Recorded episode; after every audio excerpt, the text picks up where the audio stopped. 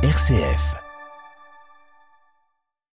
En quoi la réflexion éthique peut donner sens à notre vie, que nous soyons soignants, travailleurs sociaux ou que nous nous situions en dehors du champ médico-social? Ce qui pourrait aussi s'exprimer en se demandant quel sens peut donner la réflexion éthique à la vie d'un citoyen. Et c'est volontairement que nous limitons le mot éthique à la bioéthique, c'est-à-dire à la réflexion sur l'éthique de la vie. Il n'échappe à personne que la République, par son gouvernement, par son Parlement, par sa justice, intervient de plus en plus dans la régulation de la vie des citoyens. Et les exemples sont innombrables. Les lois concernent les conditions requises pour euh, donner un organe, que l'on soit vivant ou mort, pour donner son sang, les conditions pour accéder à la procréation médicalement assistée, la manière dont peut se dérouler la fin de vie. L'État exerce ainsi ce que Michel Foucault appelait un biopouvoir, qui se renforce sans cesse et qui ne peut laisser les citoyens indifférents et passifs, récemment introduit dans des débats publics, mais longtemps laissé à l'écart de la fabrication parlementaire des lois.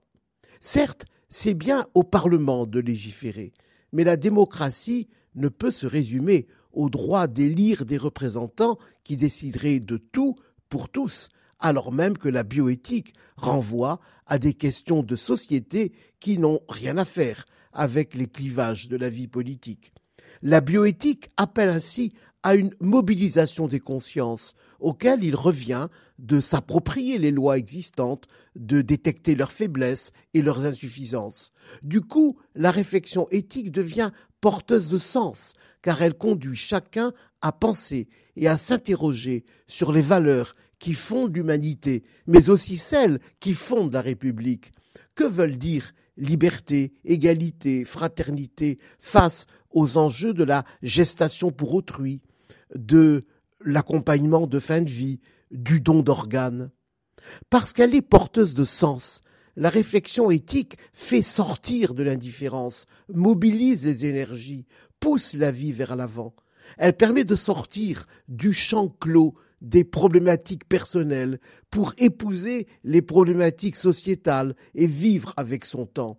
C'est aussi constater, bien sûr, les divergences des courants de pensée de la nation, mais c'est aussi réfléchir aux moyens de préserver le vivre ensemble par la tolérance mutuelle.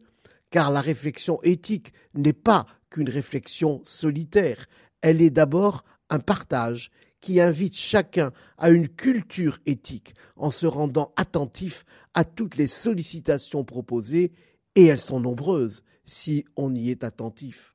Mais la réflexion éthique n'interroge pas que la raison, elle interroge aussi le cœur en ouvrant l'attention à la fragilité des vies humaines.